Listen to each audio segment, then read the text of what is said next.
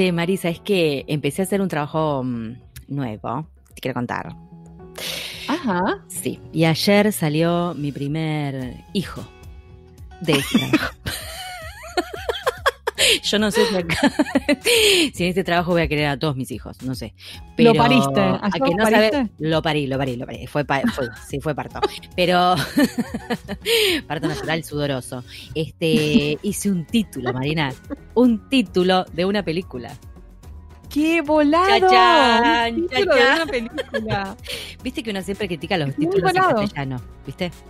Sí, sí, ¿No? sí, sí, sí. Los traductores Es, siempre es que es muy fácil, eh, me parece como que es muy fácil, y sobre todo de, de- de lo- de las traducciones que había en los, en los años 90 de las películas, Eh. porque eran muy random, Sí. o antes de eso, como por Sí. ejemplo, siempre, ya nos reímos de esto, pero eh, eh, La novicia rebelde, explícame eso. La novicia que se llama rebelde, The Sound of. Music. Que aparte, viste que vos, yo cuando, cuando sos chiquito, digo, cuando sos niño y consumís, eh, yo, por ejemplo, de chica, que, que veía pelis y qué sé yo, y por ahí las conozco con ese nombre, después de grande enterarme, No, un shock. los nombres Un shock. Mi, mi marido lloró de la risa cuando le dije que se, se llamaba La novicia rebelde. Claro.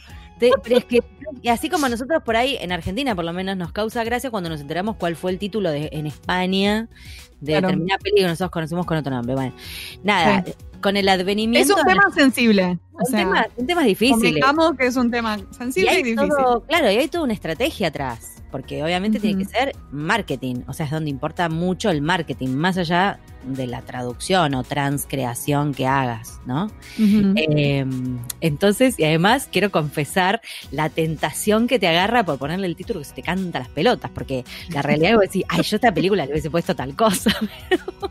El original dice algo particular, eligió determinadas palabras, determinada estructura, eligió un título largo o eligió un título de una sola palabra. Claro. Y vos mm, podés alejarte, pero medio como que tenés que también considerar eso, ¿no? Claro, claro. Sí, me imagino. Eh, otra, otra cosa muy interesante también para considerar, más allá de que con el advenimiento de las plataformas, digamos, por- con el streaming, viste Sí. que hay muchas cosas que quedan en, en inglés por un montón de razones, eh, sí. que también tienen que ver con el marketing, con el mercado, con que Sí, si la franquicia. Exactamente, está basado en una, en una novela, ponele, y la novela se conoce Tal cual. así, o si va a un público adolescente y los adolescentes ya lo conocen así, yo qué sé, no sé, hay miles de consideraciones. Eh, más allá de eso, de todas maneras, lo que pasa también en Argentina es que eh, hay muchas pelis que se conocen en inglés, pero en otras partes de Latinoamérica están traducidas, Sí, o sí, son distintos los títulos. Sí, como- eso es muy loco, sí. Es re loco.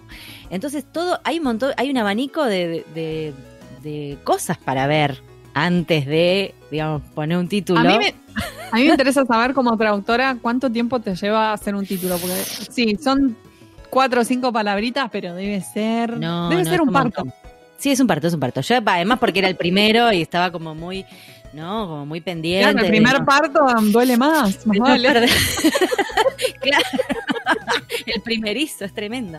Este, y no quería perderme ningún paso, viste, del proceso y qué sé yo. Eh, no, Claro. la verdad que no sé. Te puede llevar media hora, te puede llevar una hora, te puede llevar dos horas porque tenés que investigar mucho más, Claro, sí, va. no, me imagino que tenés que tener un feel de la película también, no sé si te dan acceso también un poco. Mm, Te dan acceso, pero no te da mucho tiempo. Vamos a decir Claro. la verdad. Eh, siempre hay una, Claro. una puja entre el tiempo y lo que uno quisiera hacer. Claro, claro. Eh, pero, por ejemplo, esto que te decía de, de que en Latinoamérica puede haber varios títulos, también tendrías que chequear si tu propuesta no está repetida o no puede confundirse con otra cosa. ah, eso, eso es re cierto, claro. ¿No? sí. Porque en definitiva, si no, todas las venganzas, vengan, la venganza de, suponete, habría miles de venganzas de, miles de capos de la droga. Claro, claro, claro. algo. Bueno, así que nada, obviamente no, no puedo divulgar muchos más detalles, pero nada, quería contarte esto porque me pareció súper Estás contenta, estás Ah, contenta me con el resultado. final. encanta. Es como, Qué Wow. genial. igual después yo sé que me va a pasar, porque digo, algunos entran así, pasan, y otros Sí, nada, se, se rechazarán o Sí. se puede llegar a combinar o a alinear con otro mercado por una cuestión sí. de marketing, por supuesto, el cliente. Eh, Sí, Entonces sí, sí, ahí sí. Yo qué sé, ya tendré mis frustraciones, obviamente. Es que me imagino que con el tiempo que te dan, como que tenés que tomar una decisión también, quizás no estás 100% segura o quizás... No, me imagino yo que días después en la ducha se te ocurre algo que está genial, Eh, ya pasó el deadline. Me da tanto miedo que me suceda eso y me voy a querer matar con el jabón. Pero me voy a meter el shampoo en el ojo de la bronca, pero pero sí, es así tal cual como decís, porque vos decís, bueno, quiero dar una opción más literal, quiero dar una opción más, más creativa o más volada. Todo eso siempre considerando todo lo que te conté antes. Así Claro, que sí, sí, sí. Exacto. Es complejo, es complejo. Después cuando Y- salga la peli, con el Sí. título castellano, vos qué decís, le saco una foto, yo le saco una foto. Mal. Una por la selfie calle así con tu cara también. la gente. Sí, sí, yo. mamá, mamá. Miraste tal peli. bueno, también eso me causa mucha intriga. Posta igual el título de la película, como puede tener una repercusión muy grande en el éxito que tenga en tal mercado. Me Sí. parece bastante clave, sí. Mínimamente que la gente lo, lo vea. o sea, que ya te llame la atención o Tal no. Que te llame la atención para verlo. Que sí, como Eh, decías vos, está muy ligado al marketing, entonces tiene Está que re estar ligado al marketing. Y va más allá de uno, ¿eh? En general va más allá del traductor. El Sí. traductor puede tener ideas brillantes, pero la última palabra la tiene marketing. Claro, no, me imagino que te lo que probar. Entonces, bueno, no sé. Después Te cuento. felicito, Pavo, y me parece que tenés un talento bárbaro para, para este tipo de Ay, cosas. ojalá. creativas, Así que me pone muy Ojalá, feliz. ojalá. por vos. A mí me divierte. Después si lo que sale es una mierda es otro tema, pero a mí me divierte. Eso es importante, divertirse. No, no, señora. Este. Bueno, basta hablar pavadas y pasemos a nuestra próxima entrevista que está buenísima. Dale, allá vamos.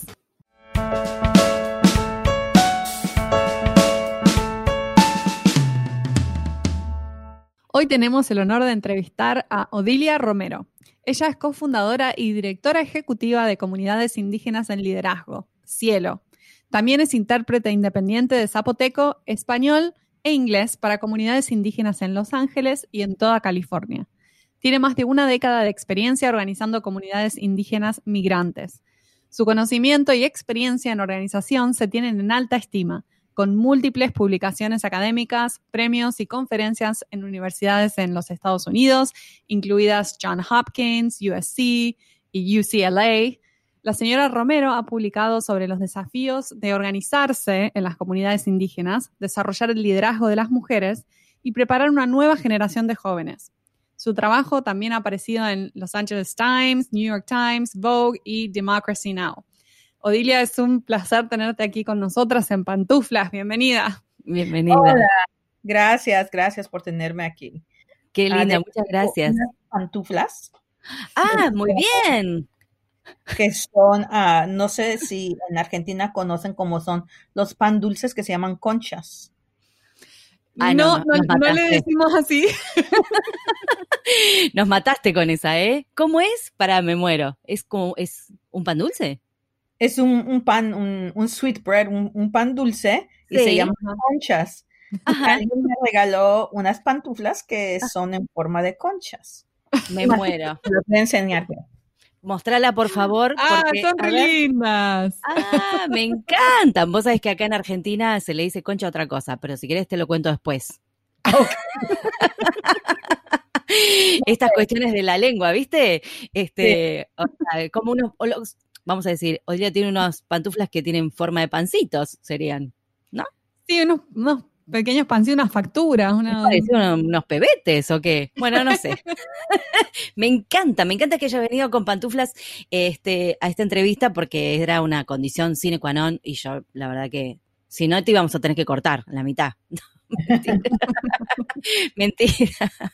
Bueno, bienvenida, es un placer tenerte. Eh, hace rato que te venimos siguiendo el rastro, te quiero decir que venimos leyendo de tu trabajo, de cielo, eh, nos han hablado de vos también eh, colegas, así que ya terminando el año, este, tener esta entrevista con vos es un placer. Así que muchas yo gracias, encantada, muchas gracias. muchísimas gracias por sumarte. Bueno, vamos a, vamos a lo primero de todo, porque en realidad es lo que nos también nos, lo que nos llevó a vos. Eh, queremos que nos cuentes cómo surgió Cielo y, qué es, qué hacen, ¿no? En, grandes rasgos. Ah, bueno, Cielo ah, surge de, nuestro trabajo que habíamos, el equipo había hecho mucho trabajo político con, la única organización ah, política indígena en Estados Unidos de la cual ya no soy parte porque ya terminé todo el proceso. Y pues antes, y habíamos como que esta organización, todo lo hacíamos de manera voluntaria y sin recursos. Pero era, no, no se podía sostener este, este trabajo ante tanta necesidad, entonces empezamos a crear cielo y también un poquito hablar sobre la igualdad de género, ¿no?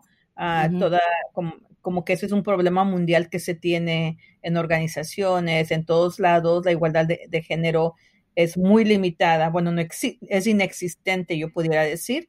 Y pues las comunidades indígenas, pues también eso sucede, ¿no? Entonces era como crear otro espacio donde estuviéramos trabajando para, para que se logre la equidad, por la igualdad, por lo menos en cielo, ¿no? Claro. Entonces, desde eh, de, ahí nace, ¿no? De, de una Ah, de un trabajo de 20 años, creamos una organización donde decimos, bueno, uno, Odilia es como la persona más dinosaurio de este grupo y tenemos que usar eh, eh, eh, esa parte, esa experiencia, pero también la tenemos que pasar a los jóvenes, a las mujeres jóvenes, a los a, la gente de la comunidad gay joven de la comunidad indígena, ¿no? uh, Odilia va, ya está más para allá que para acá, entonces mejor. Pero no, pero te, tratan de vieja, Odilia, no. Experimentada. entonces había, queríamos hacer como ese proceso. Entonces Janet es muy joven, ah, tiene 30 años, yo casi cumplo los 50. Decimos, bueno, en, en un entre medio vamos a empujar esto para que de esa manera se crean nuevos liderazgos, porque la migración de las poblaciones indígenas no va a parar. Eh, estamos viendo que las minerías están yendo a los pueblos en México, en Centroamérica, en Sudamérica, entonces todo ah, buscando nuestros territorios y nuestros recursos naturales. Entonces teníamos que dejar nuevas mm. personas que van a continuar esta lucha después de Sí, digamos, en 40 años ya no existo o ya no pienso bien o ya no camino bien, alguien tiene que seguir ese trabajo. Entonces, como que esa visión de cómo dejamos nuevas personas continuando el trabajo de a, unos 50, 60, 100 años, porque esto no se va a acabar. Creo que esta lucha por los derechos lingüísticos, culturales, políticos de comunidades indígenas no va a parar hasta que terminen de sacarnos de todos nuestros territorios y acaparen y terminen con toda la biodiversidad que se tiene en los pueblos, ¿no? Entonces, eh, esa constante de, sacarnos de los territorios va a continuar. Claro, es necesario que haya alguien ahí, ahí peleándola. Está bueno lo que decís, más allá de que decís que sos vieja y que no lo sos, porque no, sos como yo, básicamente. Así que no, somos re jóvenes. Pero sí es cierto que en unos años, cuando tengas ganas de descansar, está bueno que ya haya mucha gente que sigue, continúe la lucha o que siga eh, defendiendo eh, los valores, la cultura y las lenguas. Y que eh, siga construyendo de algo que, bueno, que empezaron ustedes. Eso también está muy bueno.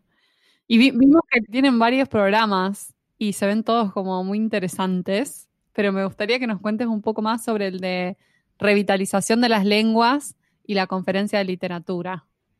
Bueno, el proyecto de la literatura es algo que, que maneja Janet, y, pero eso se venía pensando, ¿no? De que en el caso de nosotros los zapotecos, una gran parte estamos en Estados Unidos, específicamente en Los Ángeles, y no continuar y no motivar o no crear un espacio donde las comunidades puedan hablar su lengua, escuchar poesía en su lengua, ah, era como ser parte de este proceso de también como matar las lenguas, ¿no? Entonces decidimos que la conferencia de literatura indígena pues era algo súper importante y es por primera vez que un grupo indígena ocupa como el lugar principal de la ciudad que es la biblioteca principal y ahí se hace dos días donde escuchas diferentes poesías, historias, en la lengua y es para las comunidades indígenas y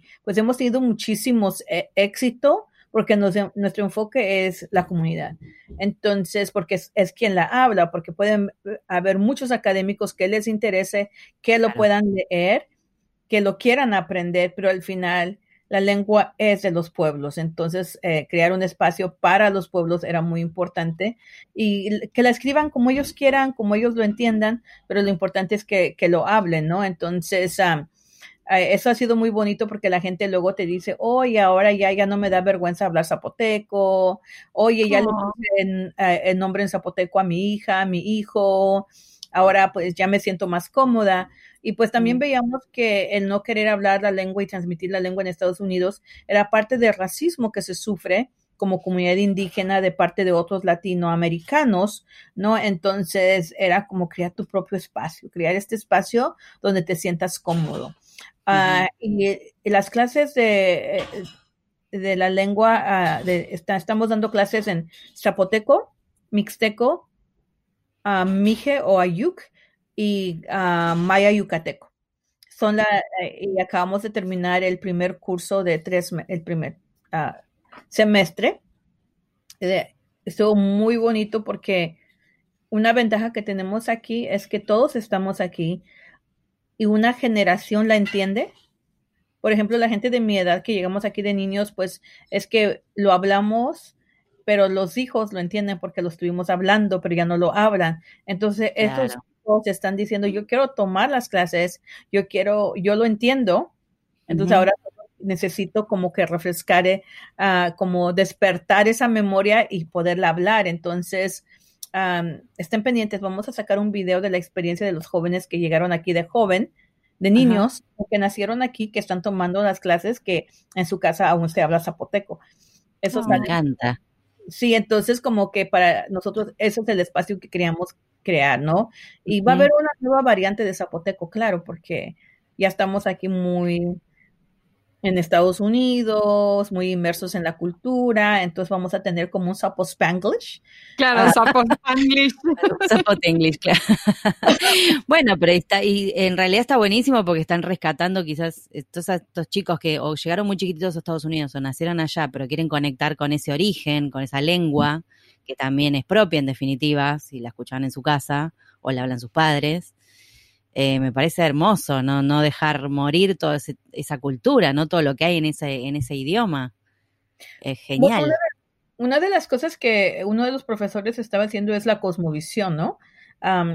de cómo a través, por ejemplo, en el zapoteco todo eh, occidente piensa norte, sur, este y oeste, ¿no? Ah, y nosotros pensamos cabeza de la casa, cabeza de la cara, cabeza del cuerpo, cabeza del pueblo, ¿no? Entonces, como, ¿cómo tiene que volver en tu ser al último, ¿no?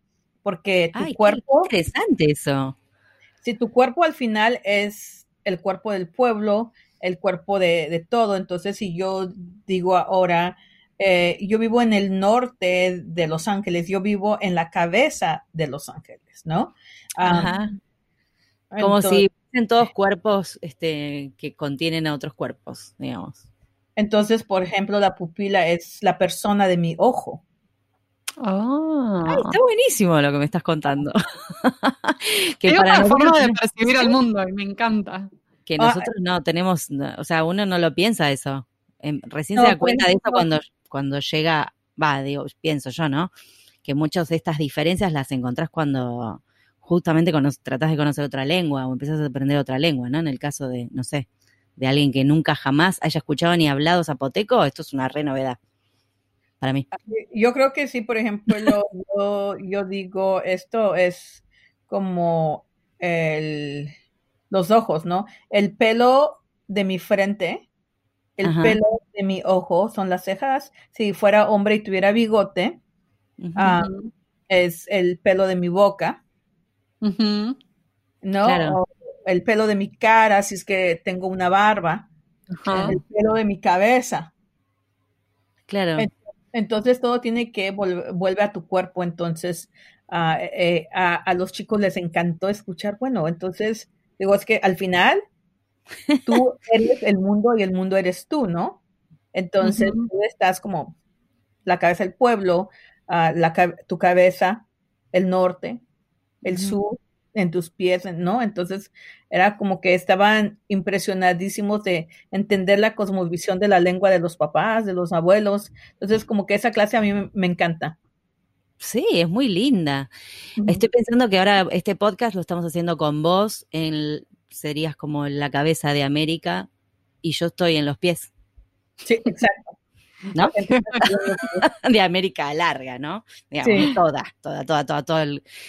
Qué, qué bueno, qué fascinante, me encanta, me encanta que, que, me encanta además que hayas, que hayas empezado un espacio así. ¿Y quiénes se acercan? Además, o sea, además de las personas que escucharon Zapoteco en su casa, ¿se acerca alguien que no, nada que ver, que jamás lo escuchó en su vida y se acerca a aprender? ¿O todavía no pasó? Bueno, no, hubo mucho interés de academia, de otra gente, Claro. pero era un espacio para las comunidades. Ah, ok, ok.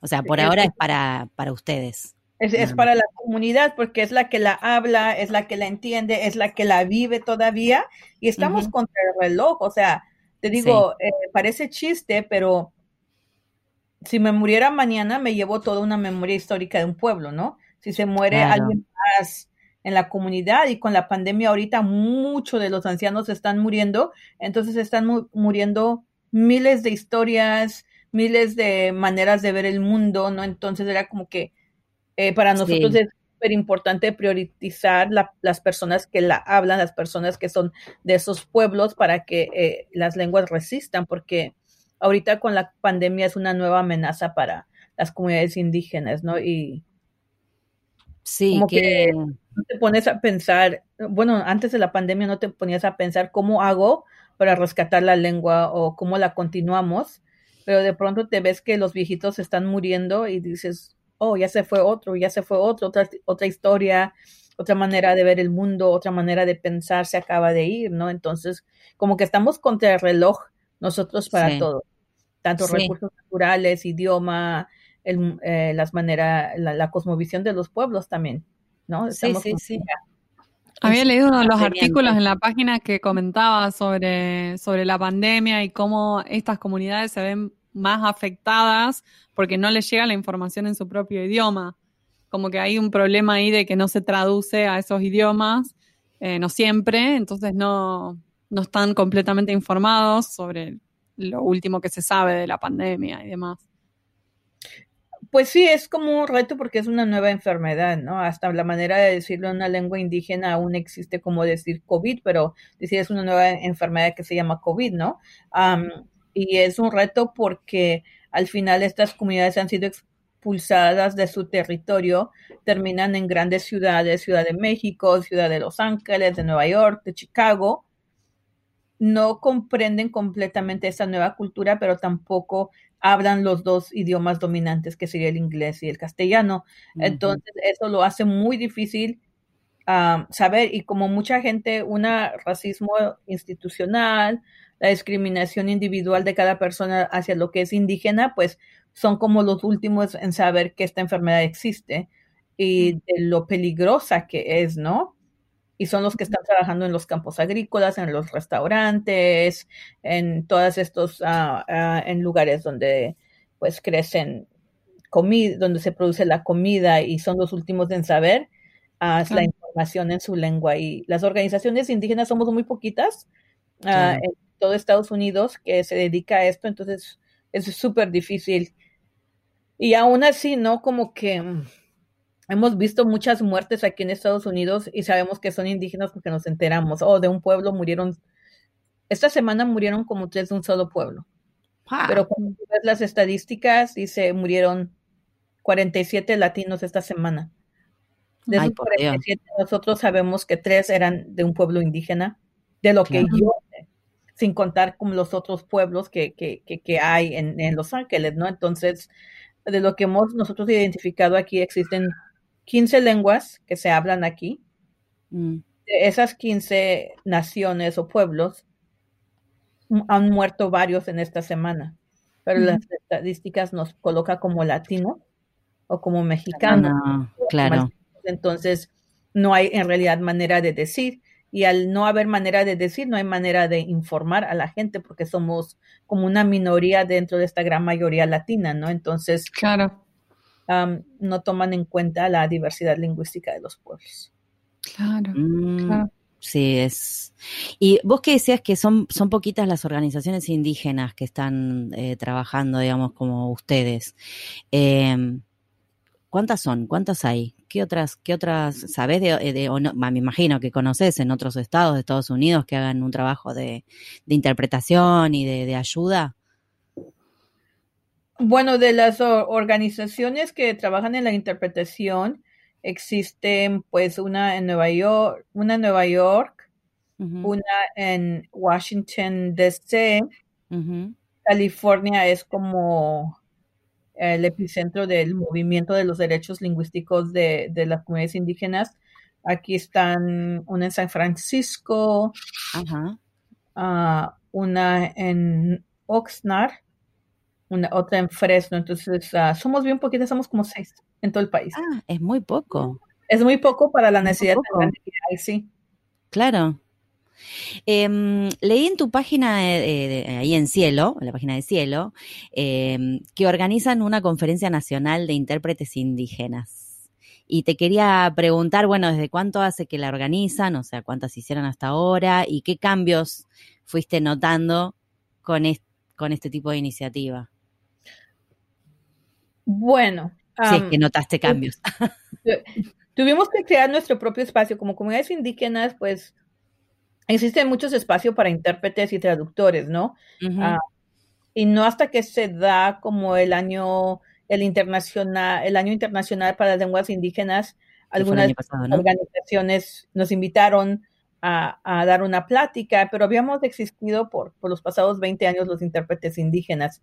Entonces habría como un espacio donde nosotros tendríamos que compartir nuestras experiencias, um, los retos que enfrentamos. Entonces, uh, en ese entonces, la otra organización y Cielo decidimos hacer esta conferencia de intérpretes indígenas. Es la primera en Estados Unidos de tener, que fue liderada por comunidades indígenas para comunidades indígenas.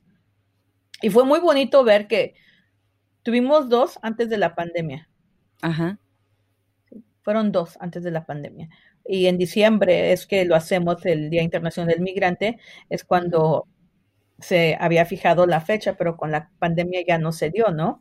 Pero el último estuvo muy bonito, vino gente de todo el país, uh, vino gente con diferentes lenguas, estuvieron mayas guatemaltecos, mayas mexicanos, mixtecos, triquis, o sea, una diversidad de increíble. Pero y teníamos que crearlo porque así como los intérpretes de español en inglés tienen el espacio para decir, bueno, ¿cómo diría yo colesterol? O en inglés es colesterol, ¿no? Pero en lenguas indígenas es sangre, uh, grasa en tu sangre o aceite en tu sangre, ¿no? Que tendrías que saber eh, la etimología de esta palabra para poder um, interpretar o traducir, mm. pero el problema más grande es que muchos de los intérpretes indígenas no fuimos a la escuela. Tuvimos que uh -huh. ser intérpretes de necesidad de, lo, de nuestras comunidades, ¿no? Entonces, muchas veces lo que se veía era que decían, oh, yo colesterol, porque no sabían que era colesterol, entonces lo repetían en inglés o en, o, o en claro. español. Entonces, la gente nunca sabía qué enfermedad tenía. Claro.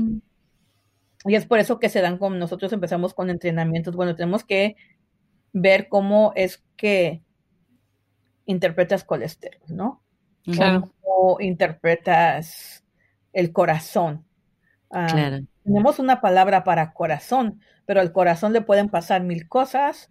Entonces, ¿cómo tú pones esta cosmovisión, esta manera de pensar de, de Occidente a una lengua indígena y cómo de la lengua indígena la pones en español o en inglés, ¿no? Entonces, esa es gran parte de nuestro trabajo porque son dos mundos diferentes. Mm, sí, sí, tal cual. O sea, eh, por lo que estás contando, que tiene mucho trabajo por delante, también eh, buscar la forma también de especializar a los que están haciendo este trabajo de, de servir como puentes.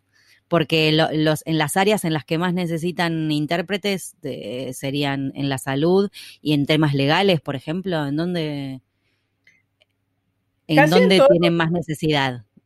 Creo que es casi todo en, es todo. Y el problema, el gran problema es que es una persona que habla esa lengua o esa Claro. variante Claro. que va a interpretar en el tribunal, en el juzgado, va a interpretar en el hospital, va a Mm. interpretar en todos lados. Entonces, esa persona tiene que eh, eh, eh, estar muy bien preparada, pero el otro problema es que Que no tiene Sí. dónde prepararse. O sea, no tienen tiempo de prepararte. claro. Claro. Tú estás trabajando en los campos agrícolas, eres el único que hablas la lengua, vas, interpretas, pierdes un día y luego las agencias no te quieren pagar. Claro. Mm. O, Sí, te sí, quieren, sí. o te quieren pagar por minuto y tú tienes que dejar tu trabajo de todo un día en el campo agrícola Claro. para trabajar por minutos. Entonces son como múltiples problemas que se tienen, ¿no? Uno, tenemos que prepararnos y que se está haciendo. Lo otro es el, la compensación que no le quieren dar el intérprete indígena, ¿no? Si es una mamá, tiene que mandar a cuidar a sus hijos y tiene que ir al juzgado y no le quieren pagar lo que se debe, entonces es contraproducente Sí. para ella, ¿no? No, pues no No se, lo está, no se le está respetando como trabajo profesional, en definitiva. Es como si, si fueras a hacerles un favor porque sos el que habla la lengua en vez de, de tomarte como un profesional que está, está colaborando en ese momento Están con dando alguien. un servicio. O sea, es Sí. una cuestión, es un tema de racismo, me parece también. Sí, ¿no? es un- Supongo. un racismo, eh, completamente institucional, ¿no? Porque si yo voy a un hospital y Sí. digo, bueno, mi intérprete que trabaja con cielo, necesitas pagarle su mediodía porque dice, no, pero es que la industria te paga por minuto. Sí, pues la industria sí te paga por minuto y qué mal. Pero en este caso, esta persona tiene que mandar a cuidar sus hijos, Claro. Mm.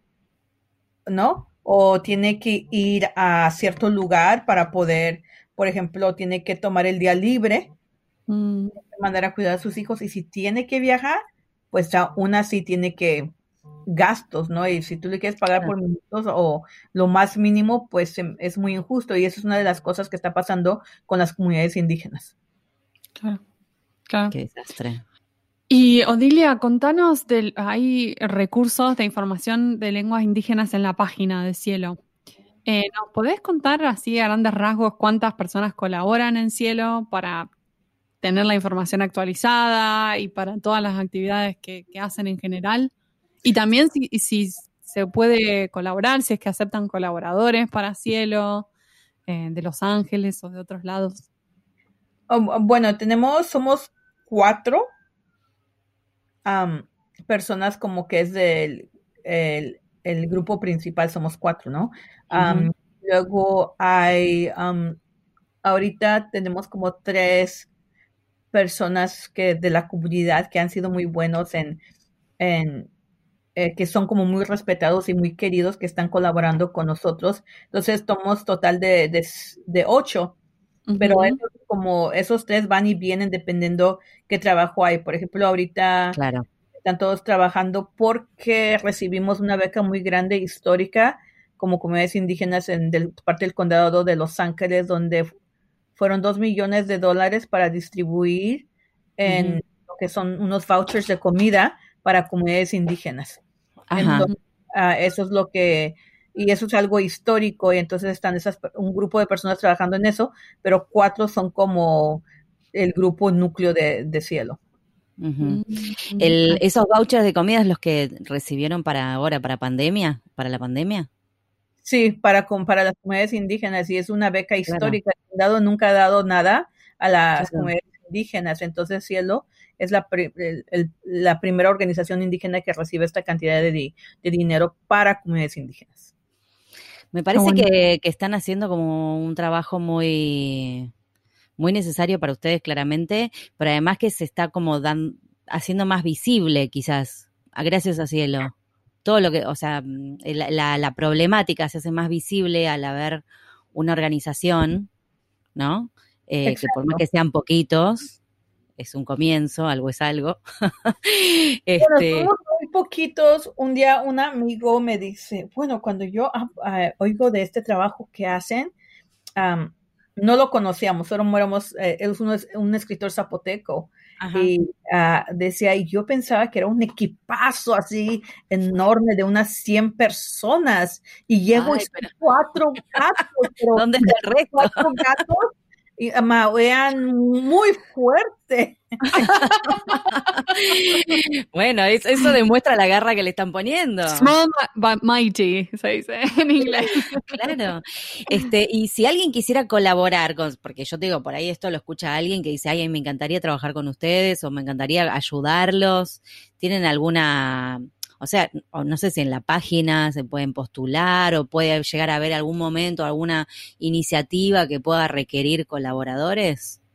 Bueno, requerimos siempre colaboradores. En el mundo de la interpretación, ah, nos gusta mucho que, pues se solidaricen los compañeros intérpretes y traductores, porque si tú eres un especialista en, no sé, trasplantes, Ajá que dieras un taller sobre trasplantes de hígado, o si es de riñón, o si es del corazón.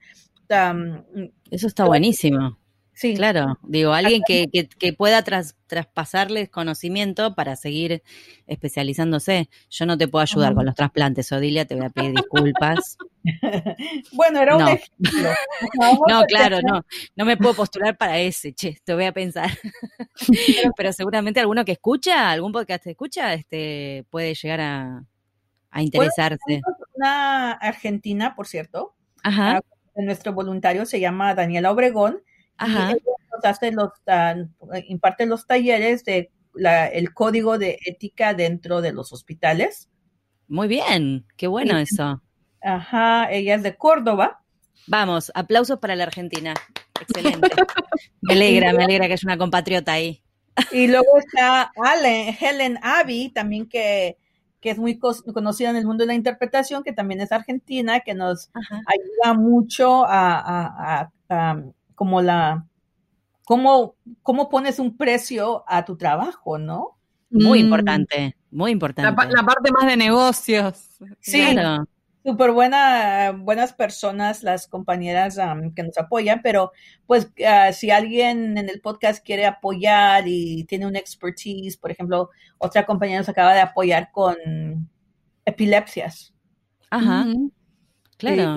las diferentes tipos de epilepsias y convulsiones que existen, la diferencia entre una convulsión y una epilepsia.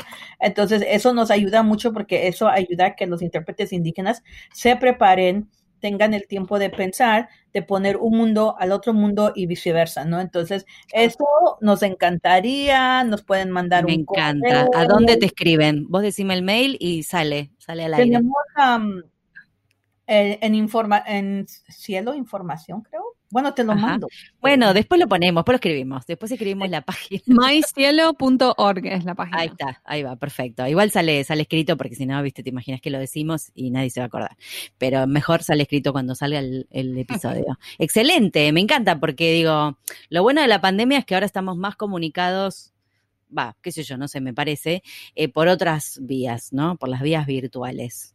Y de repente no hace falta estar ahí para colaborar. Exacto. Bueno, todos nuestros entrenamientos pasaron a ser en webinar. El Zoom nos ha salvado la vida. Las, los talleres siguen para los intérpretes indígenas. Tenemos dos o tres al mes diferentes temas. Este de las epilepsias y las convulsiones son una sesión de tres, entonces empezando el año eh, será la última y a la que imparte el taller pues les deja tarea. Bueno, ¿tú cómo dirías convulsión y qué sería la diferencia entre una epilepsia? Y eso está, está muy bonito. Creo que así es de que, Pau, no sé cuál sea tu expertise, pero puedes venir a impartir un taller. Yo, yo de cualquier cosa les puedo llegar a dar taller, pero si se quieren divertir, podemos un taller de teatro, o eh, lo único que te puedo ofrecer. No, ahora estoy haciendo traducción creativa, pero no creo que les sirva eso para un intérprete, la verdad, porque pueden llegar a decir cualquier banana. No, no, no, no, no me parece recomendable. Igual admiramos, ¿eh? siempre decimos, nosotros admiramos a los intérpretes, porque nosotros somos traductoras. Sí. Puras traductoras. Ojo, ojo que un, un taller de teatro para intérpretes no estaría mal, ¿eh? Ahora que lo estoy pensando, para soltarse un poco, puede funcionar. No sé vos qué opinas, Odilia, pero lo pensamos. porque pues una, ah, para ser intérprete también puedes, como tienes que estar como muy en momentos de actuación, ¿no? Total. Claro. Sí, es una actriz completa, porque de pronto... Mantener, mantener la cara así como, ¿no? Neutra. Neutra o... Tener la tranquilidad, manejar los nervios, me manejar imagino. los nervios, prepararse para el escenario, porque en definitiva estás ahí, te está mirando todo el mundo. O sea que en definitiva estás casi, casi como un actor. Exacto. Por ejemplo, yo, antes de ir a, si eh, tengo que interpretar en español en inglés, estoy bien. Pero si tengo que hacerlo en zapoteco, días antes tengo que solamente hablar zapoteco, entonces tengo que estar llamando a mi mamá, oye, ¿qué haces? Ah, Y mira. Preparar mi mente. Claro, haces tu immersion en, el, en el tema. Sí, Bueno, no es mala la idea, ¿eh? Me parece No. que puede ser un lindo proyecto 2021. Me No, gustó. el- la, la traducción se me, a mí se me hace muy hermosa, no se me da, porque Ah. la verdad es que yo no tengo muy buena gramática y cosas. Eso Ah, fue- como que no, no te metes a traducir, digamos, por eso. no, no, no, no. Pero admiro, me gusta mucho leer libros am, que han sido traducidos de un idioma a otro. Ajá. Siempre compro libros que fueron escritos en francés, en cualquier otro idioma al Ah, inglés. mira vos. Mira qué bien eso. Me- se me hace como una profesión muy bonita la, la- la de las traductoras y traductores. Y Es pues, linda. o sea, ¿cuánta, ¿cuántas horas te sientas a pensar en un contexto, no? Ah. Ni te digo, a veces nos vamos a dormir pensando en una palabrita que no aparece, no aparece y no aparece. No, es así, estamos todos un poquito medio, medio loquitos igual. Pero, medios Porque obsesionadas.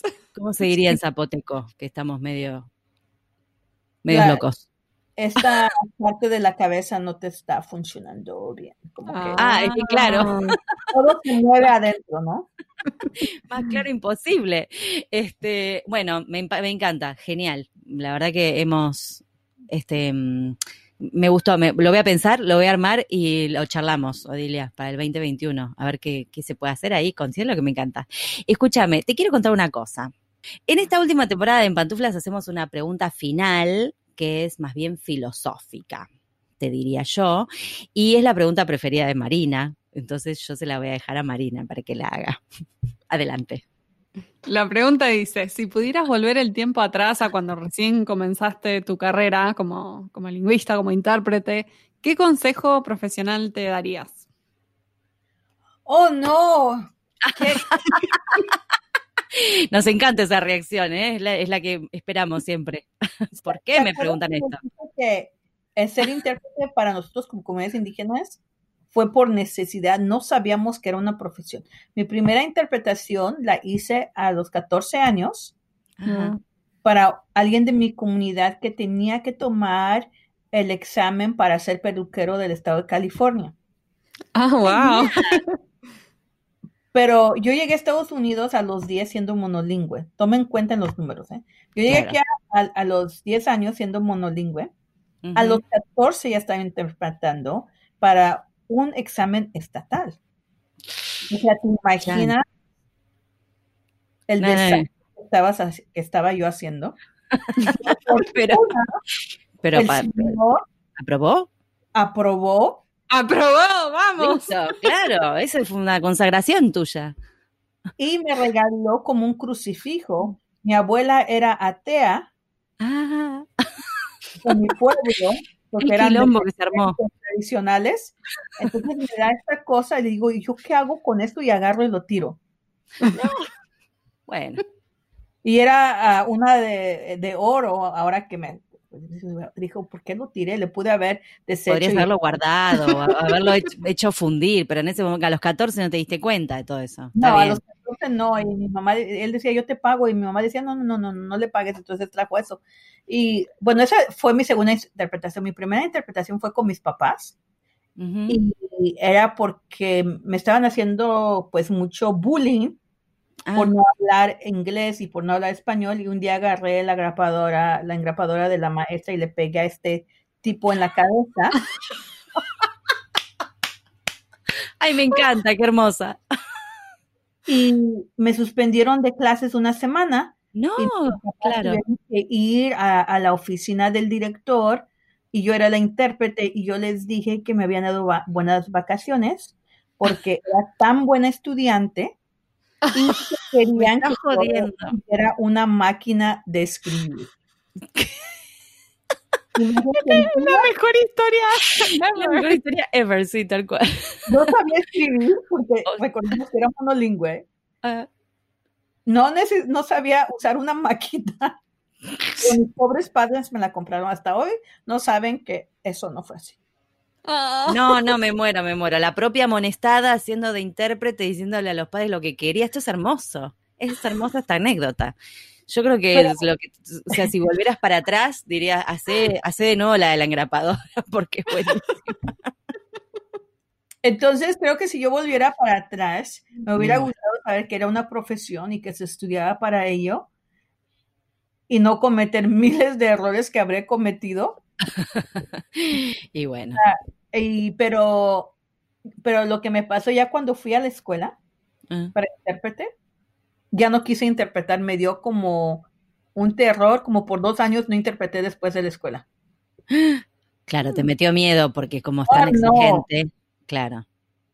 Que, eh, pero en esos dos años pude reflexionar como que, bueno, no tuve la culpa, nadie me dijo que una profesión, se dio por necesidad, pero también me dio como este espacio de pensar, bueno, aquí hay mucha deficiencia en los intérpretes indígenas porque yo era de personas que repetía el español o que buscaba, pero no todo el mundo tenía, podía ir a buscar en un diccionario o tenía acceso a, Google, ¿no? Por decir. Entonces fue cuando se crea este programa y se dice, bueno, tenemos que darle las herramientas, porque todas las intérpretes que andan por ahí, que son indígenas, igual que yo, fue de necesidad, no tuvimos la oportunidad de ir a la escuela, entonces, uno aprende, en la escuela hay que compartirlo, ¿no? Entonces, que es como se reinventa todo esto, porque este proyecto nació ah, de, otra organización, uh, el Indígena de Organizaciones Binacionales, a la cual yo pertenecí uh, desde 1996. Fueron los pioneros en el mundo de la interpretación. Wow. Mira Entonces, ahora, pues con Cielo reinventamos todo el proyecto por mi propia experiencia de ir a la escuela, de lo que había hecho.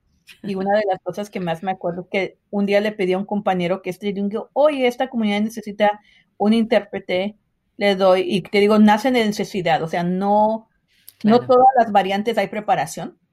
Claro. Entonces le digo, vas y le interpretas, pero tú solo repites lo que te dicen ni le agregas ni le pongas, tú solo repite.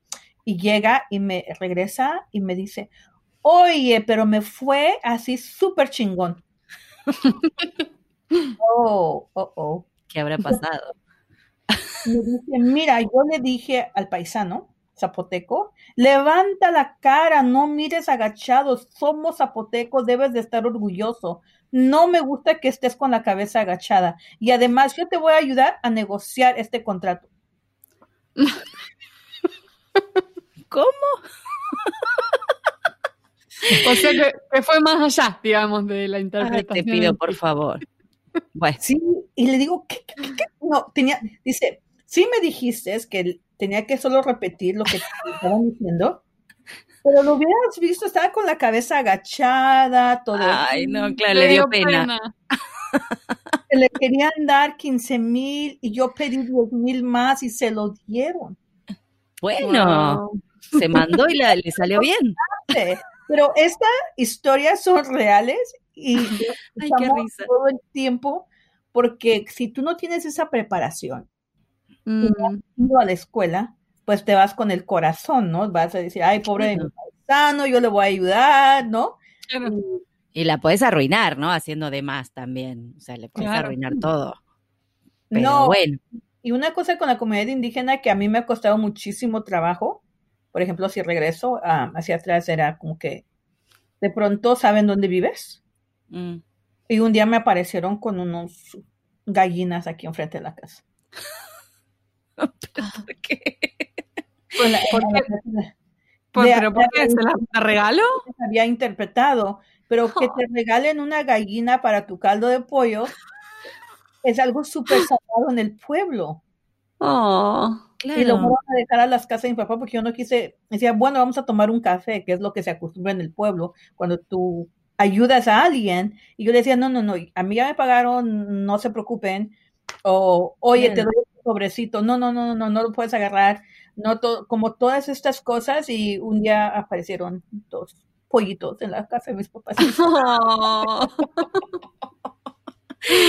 Claro, pero, pero y, bueno, pero está bien, es, es, es parte de, de, de- de no, no estar acostumbrados o de que no, no, no saber cómo es. Es cuestión de ir aprendiendo. Yo qué sé, igual me encanta lo de los pollitos. Pero es eso, ¿no? Si regresara yo como años atrás, era, me hubiera gustado Sí. que alguien me hubiera dicho, oye, esto es una profesión y esto se hace así. Pero Sí. pues el, el- de mi época tuvimos que aprender on the go, como dicen, ¿no? En el, A Claro. los tumbos. Claro, claro. Bueno, ya lo estás haciendo, Dilia. O sea, estaría, hubiese estado bueno saberlo, ¿no? Antes. O sea que si volvés para atrás, seguramente que te avisás. Che, mirá que. ¿m? Sí, Eh, exacto. Fíjate Ya. que. Pero ahora ya le estás allanando un poco el camino a los que vienen y eso, la verdad que está buenísimo. Y, y se nota que hay mucho para hacer, así que se agradece. Odilia, antes de saludarnos, me me encantaría escuchar un poco de zapoteco porque nunca lo escuché. ¿Hay una frase o algo que nos puedas decir en zapoteco Sí. para escuchar el idioma? Yo. Gracias a ustedes porque ya hemos compartido dos, tres palabras. ¡Ay, me encanta! Lindo que Suena, me encanta, muchas gracias. Después muchas, me lo muchas gracias, ¿Lo Odilia. escribís después por, por el Insta o por mail? Así lo publico. Ok, la tenemos ahí hablándonos y escribiéndonos en zapoteco. Bueno, la verdad que ha sido un placer, espero que, que te haya gustado, creo que quedó buenísima la entrevista. Tendríamos como muchas preguntas más, pero bueno, ya creo que todos los curiosos van a poder escribirte a, a Cielo o meterse en la página y, e interiorizarse. Y, y nada, te agradecemos este trabajo que haces. Que nos Te felicitamos por el gran trabajo, verdad, Odilia. ah, Maravilloso. muchas gracias. Y yo me voy a tomar un café con una concha. Ay, vaya. Yo no. ¡Qué risa! Quiero foto de las pantuflas también, para que la gente no se piense que estuvimos diciendo vaya a saber qué, ¿viste? Porque hay mucha escuchando. ¿A tus amigas argentinas ya las invitaste a, a las intérpretes estas que conoces? ¿Las invitaste a un café con concha? Ya. ¿Y te aceptaron? No, qué raro. ¡Qué risa!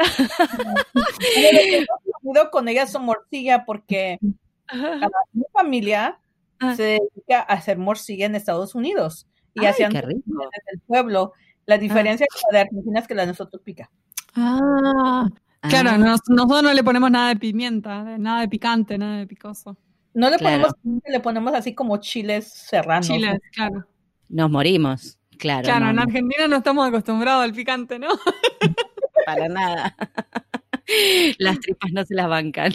Gracias, Bueno, Odilia. Un placer, un beso gigante. Un abrazo. Muchas gracias.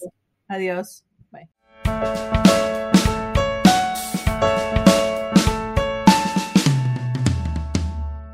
Este fue un nuevo episodio de En Pantuflas, patrocinado por nuestro amigo fiel, MemoQ. Si sos tan fan de MemoQ como nosotras, aprovecha el 45% de descuento exclusivo para podcast escuchas. Anota este código, CAM-pantuflas45.